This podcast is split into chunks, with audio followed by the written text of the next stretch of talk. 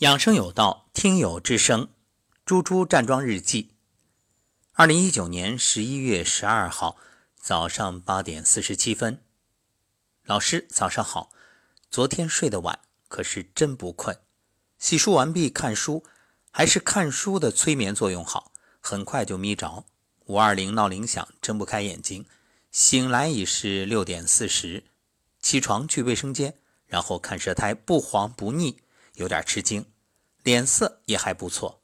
每天早上给越来越多的家人朋友发老师的站桩音频时，想到大家都能因此而拥抱健康，是极开心的。拉伸打嗝，今日站桩，大脑放空，但身体总觉着不舒服，放松不下来。想想应该是昨天吃东西太多，口太重的缘故。每一次的经历，好的不好的，总会让我们学到些什么。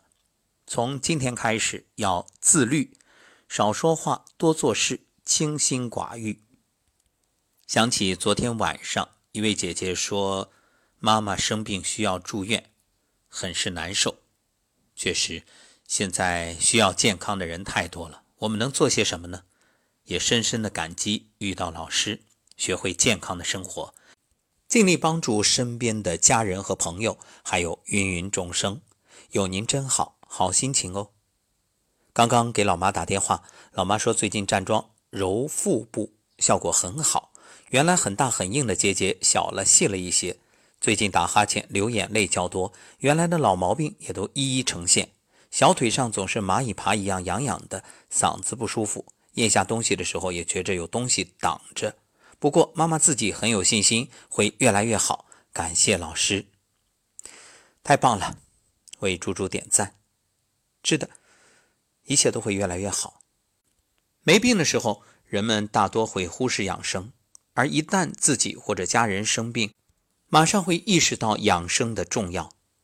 所以，别等到亡羊再补牢，能够在当下觉知，立刻行动，这就是福报，也是智慧。至于猪猪所说的自律。少吃少说，这个我非常赞成。有些时候啊，人就是一种欲望。古人说啊，不饥不食，不困不眠。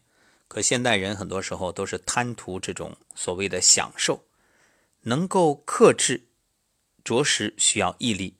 但是这种付出非常值得，因为自律方自由，隐忍带来的是一种健康与幸福。